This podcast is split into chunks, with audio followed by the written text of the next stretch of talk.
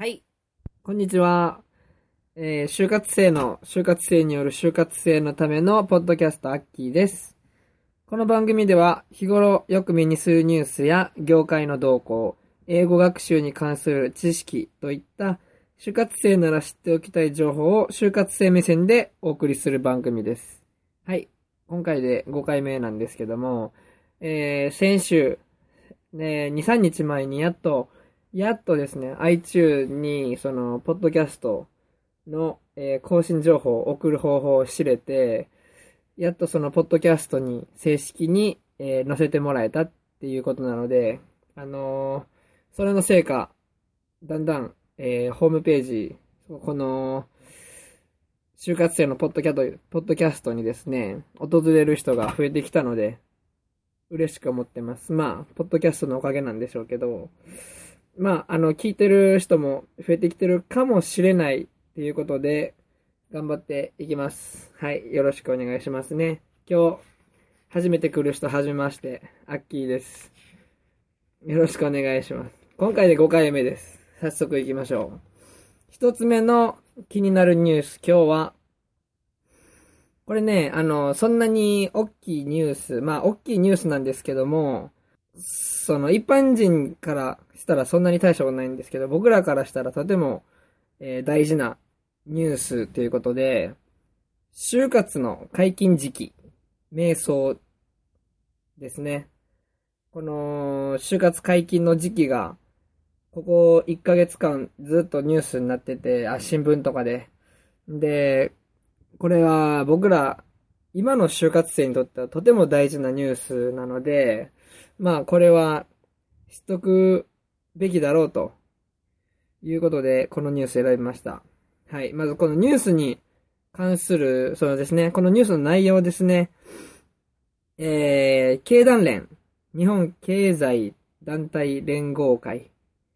その経団連が、今年の就活の時期を、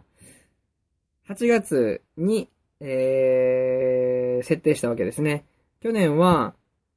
えー4月に就活選考解禁やったんですけども、今年から8月になってました。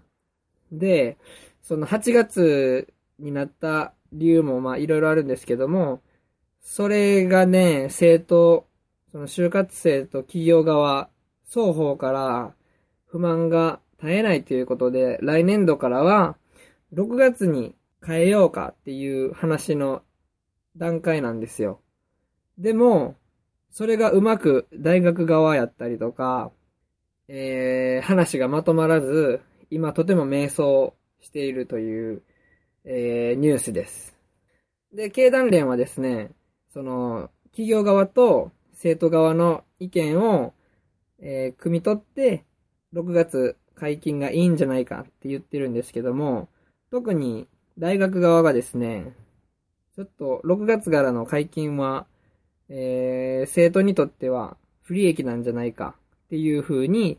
えー述べてるみたいです。っていうのも、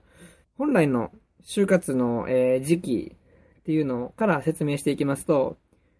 去年より前、2014年より以前は、本来でしたら、説明会、企業の説明会っていうのは12月からやって、で、面接とか、その、選考会が4月から、で、内定は10月。というのが、去年からは、もっと生徒の勉強時間を増やすべきだって言って、4月やったのを8月に伸ばしたわけですね。で、説明会も12月から3月に遅らせて、その学生の勉強時間を増やすっていう政府の狙いで、それぞれ時期を遅らせたわけですよ。だから本来12月やったのが説明会は3月。で、本来選考会、面接が4月やったのが8月。で、内定は10月やったんですね。で、これに関して、生徒がまず、炎天下の中、就活が始まるっていうのがとても、えー、なんて言うんでしょうかね。辛いという、辛いというか、大変じゃないですか。暑い時期に、自分の街を出て、自分の街をというか、もしかしたら、県をまたいで会社に行くこともあるでしょうし、で、長い間外で待っとかなきゃいけないっていうこともあるでしょうから、8月っていうのがちょっと逆に悪影響が出てしまった。勉強時間は長くなるっつっても、就、その就職活動の時期が結局、えー、長引いてしまったっていう結果になってしまった。ということで、生徒からまずこういう苦情が出てしまい、で、企業からも、本来やったら、4月に先行して、10月に内定やったのが、8月に先行して10月になったもんですから、先行する期間っていうのがもう2ヶ月しかないわけですよ。でもこれ焦るじゃないですか。ということで、なんて言うんですかね、採用する際の見極めが、その、慎重になるよりも、とりあえず焦る。そのことによって採用に、採用側からも悪影響が出てしまったっていう双方の悪影響が出てしまったわけです。なので、経団連、えー、経団連。経団連はそれを考慮して来年からは、説明会は3月、面接選考の時期を、えー、8月から2ヶ月早めて、6月に、えー、はい、早めて、内定は10月。だから、選考から内定まで4ヶ月伸ばす。という風に、えー、進めていってるわけです、話を。ところがですね、大学側が、6月っていうのは授業期間でもあるし、学校によっちゃテストが始まってしまうかもしれないっていう時期。なので、その逆に6月になったら余計生徒側に悪影響なんじゃないかと。勉学に対してその悪影響が出てしまうんじゃないかって言って、その大学側がね、8月の方がいいんじゃないかっつって、主張することでなかなか話がまとまらない。っていうのがあるんでね、この話し合い自体がもう長引いちゃってるわけですよ。ねえ、これ大変ですよね。これだから8月選考、8月から選考開始やと、生徒側が就活の時期長引きますし、で、企業側も選考時期短くなって焦るでしょうし、ただね、これ6月は6月でやっぱりあの、大学側が言うようにデメリットもあります。例えば、授業中、授業期間内っていうのもあるし、で、これ、留学生、あのー、海外に留学してる生徒が帰ってきた時に、これ6月選考開始やと、準備不足で間に合わないんじゃないかというね、国際、グローバルな人材を求めてる企業が、そのグローバルな人材がもう、選考の時期に間に合わなくて、せっかく取りたい人材のチャンスを失ってしまうんじゃないかっていうデメリットがあるので、その、6月開始と8月開始で一長一短があってね、なかなか始まり、えー、話がまとまらないっていうのが、まあ、原因になって、この話し合い自体が長引いてるわけです。なのでね、これも早くね、決めてもらいたいですよね。僕らからと、僕らにとっては。で、そこではもうあの、経団連も政府側もまとまって、11月中には結論を出すというふうに述べてるので、まあ、あのー、これから僕ら就活時期、始まる時期っていうのはとても大事ですし、常にこういうニュースには目を向けておきましょう。で、8月から始まるわと思って、あの、準備してたけど、結局6月からっていう風になると、出遅れることもあるんでね、気を引き締めて、注意しておくようにしときましょう。ね。これちょっとでも出遅れたら、この先10年、20年、自分の将来の人生が変わってしまうかもしれないんでね。こういうのも早く決めていただきたいですよね。よろしくお願いします。で、これの関連ですごい面白い記事が一つあって、マイナビさんが、あの、就活生に対して、その、調査を行っているわけなんですよ。様々な調査を。えー、今年の就活はどうでしたかとか、何をしとけばよかったと感じていますか？みたいな、就活生に対して調査を行ってるんですけども、そのうちの一つに面白い質問があって、今年の就活を漢字一文字で表すなら、っていうのがありました。で、これがね、あのー、ランキングで出て、1位が楽。楽しいとか楽っていう感じが1位やったんですよ。これ超意外じゃない？めっちゃ意外やと思うんですよね。何が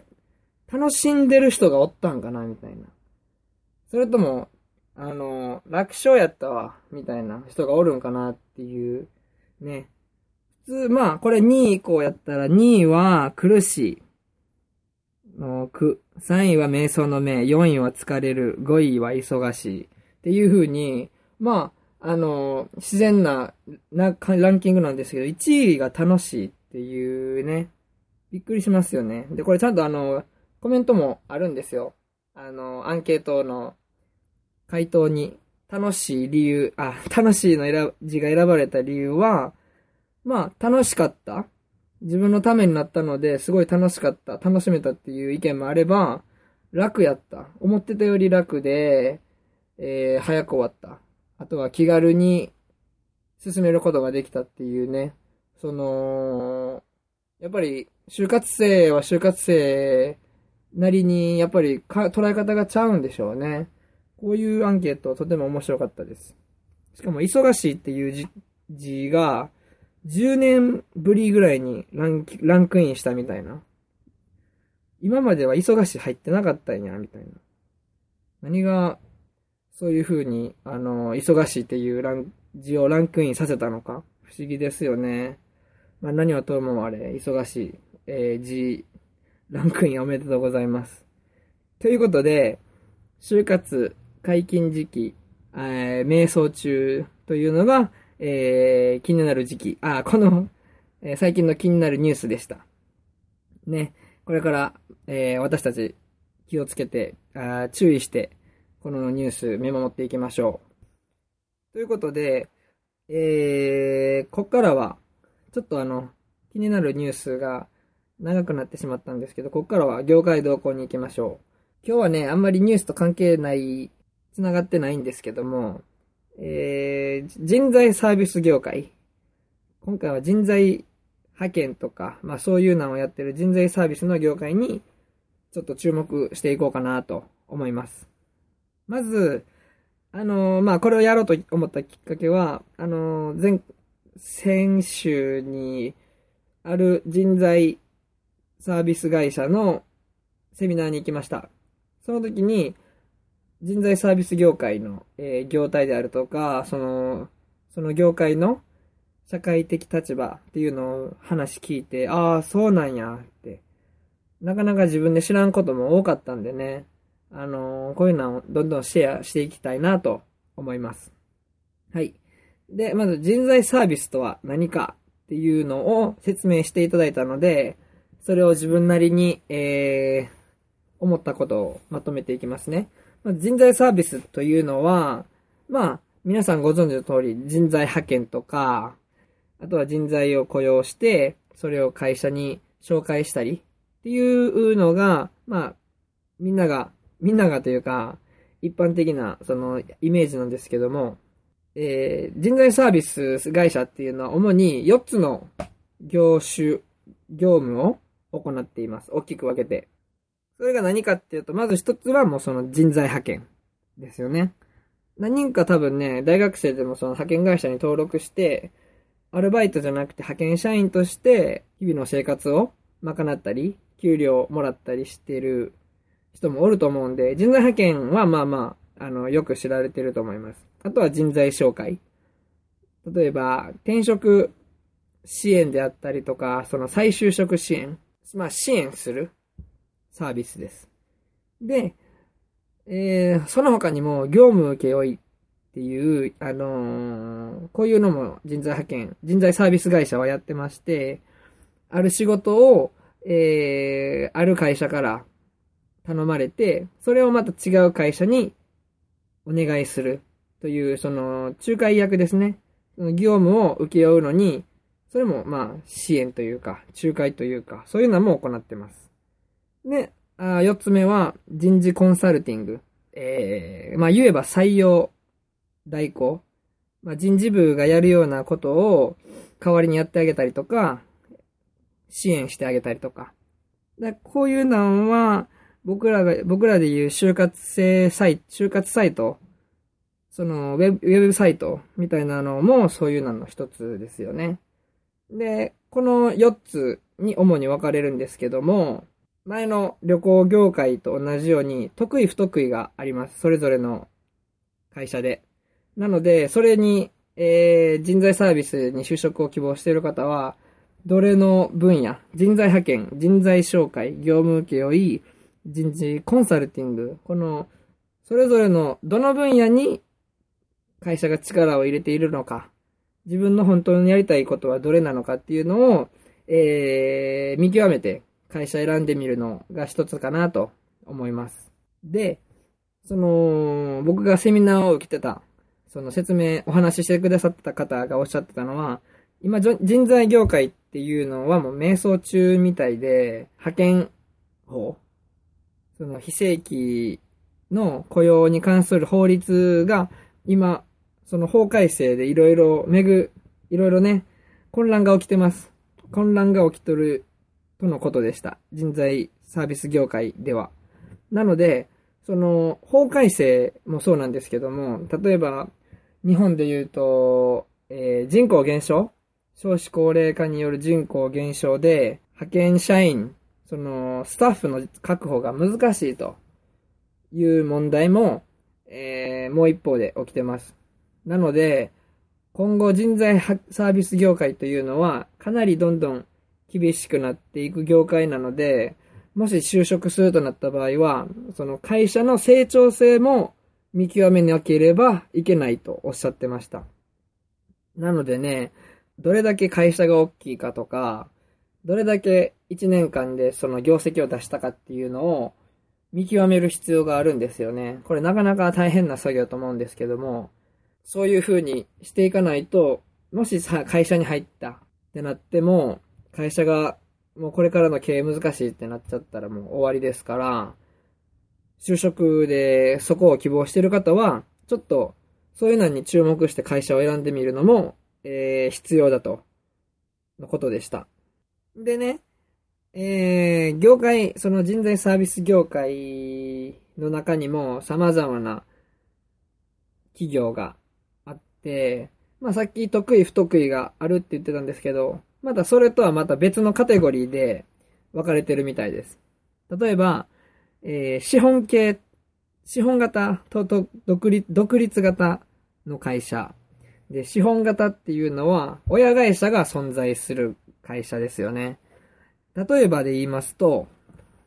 一番人材サービスで有名な会社っていうと、やっぱりリクルートですよね。リクルートホールディングス。リクルートホールディングスの中に、スタッフサービスホールディングスとか、リクルートスタッフィング。こういう風な子会社があるので、こういう子会社を、えー、なんて言うんですか、親会社を持っている会社を資本型の企業という風に、えー、振り分けられます。で、これの、なんて言うんですか、長所というのは、やっぱり親会社があるので、資本、資産的に安定する、経済的に安定しているという面があります。で、その資本型に対して独立型というの、という型タイプもあって、独立型というのは親会社を持たない、その会社オンリーで経営を進めている。例えば、えー、これは、そうなのかな。店舗ホールディングス。人材サービス第2位規模、規模第2位の店舗ホールディングスであるとか、まあこういうとこですね。例えばまあ、そういうことです。親会社を持たない、自分の、その自身で運営している会社を独立型と言います。で、この、リクルートホールディングスさんが1位、業界のデカさで言うと1位、店舗ホールディングスさんが2位、パソナーグループっていう、えー、人材サービス会社が3位、というふうに、まあ、あの、このトップ3が主に大きい会社なんですけども、まあ、それ以外にですね、まあ、こういう大きい会社、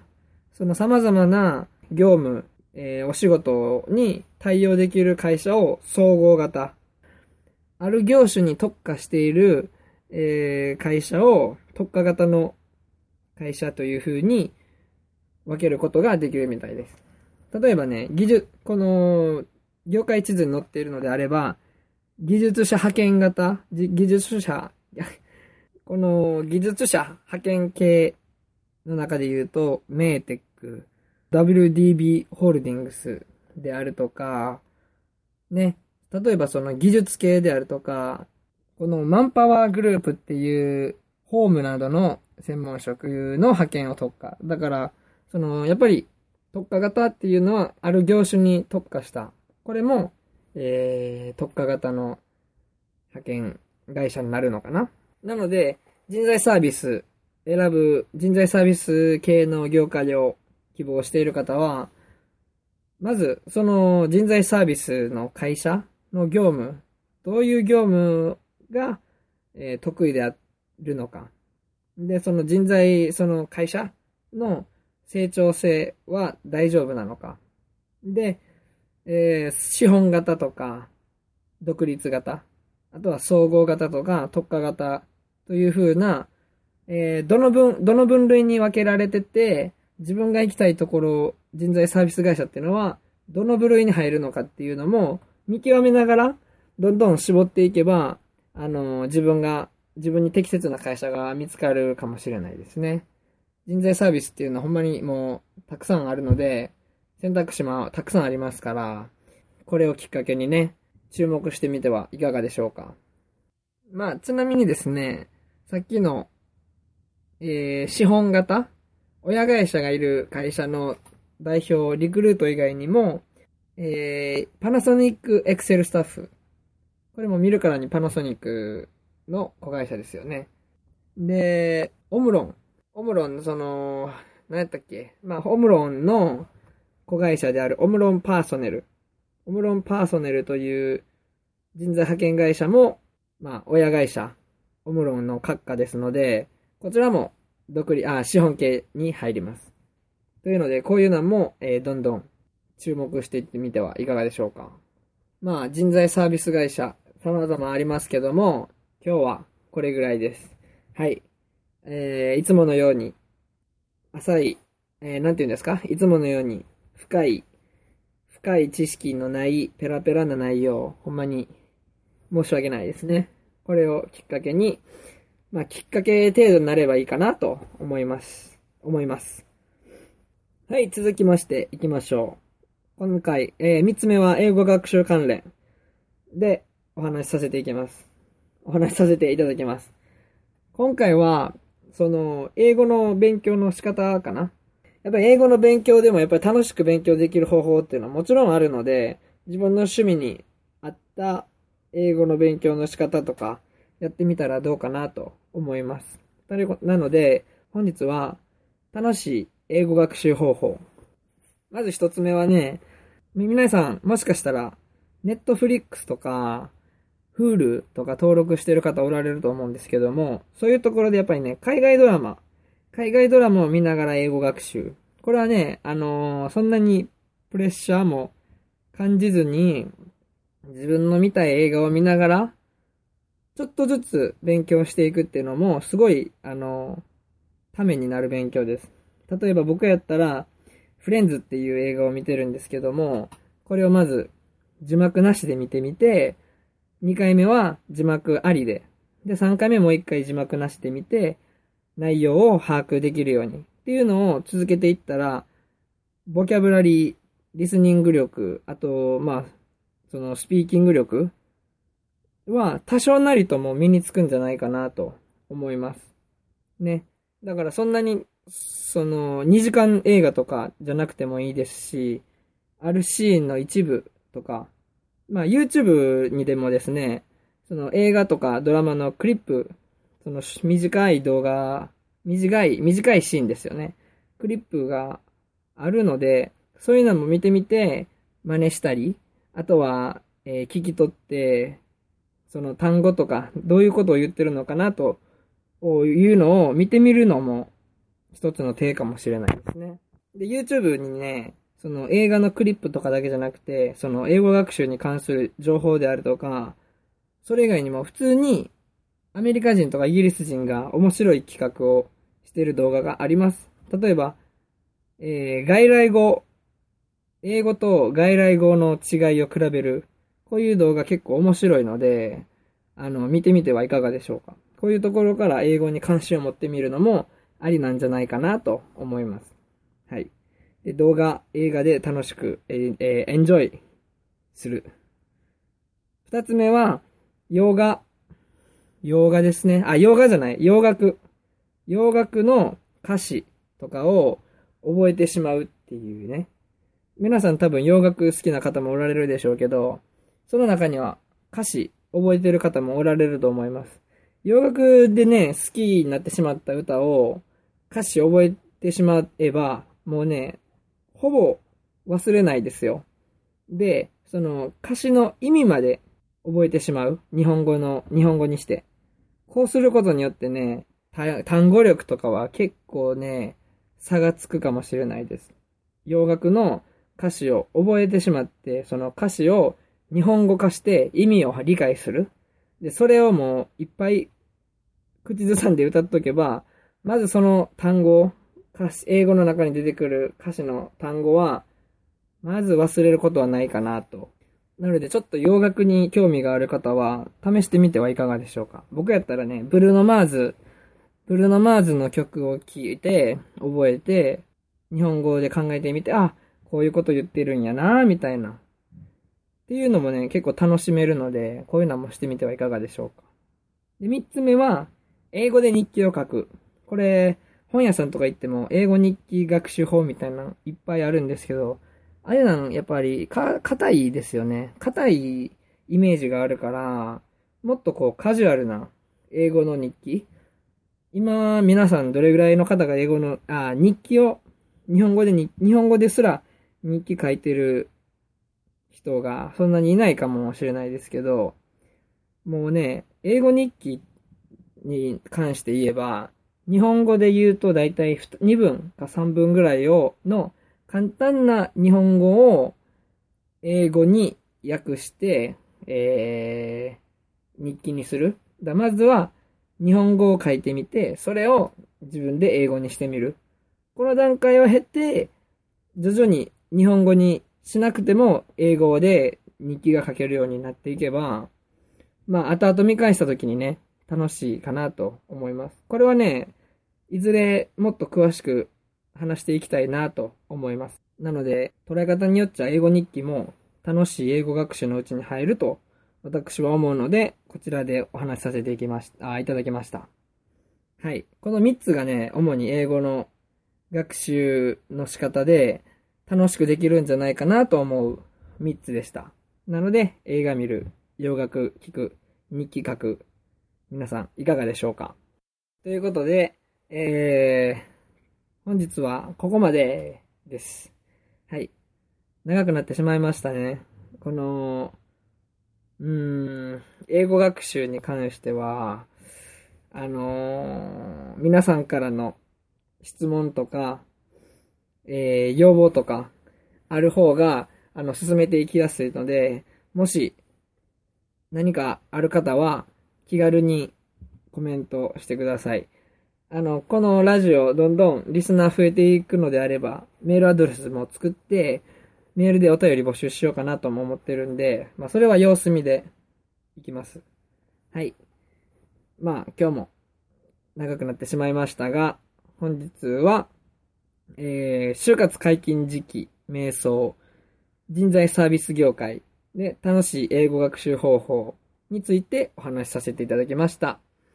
就活生の就活生による就活生のためのポッドキャスト、アッキーがお送りしました。さようなら。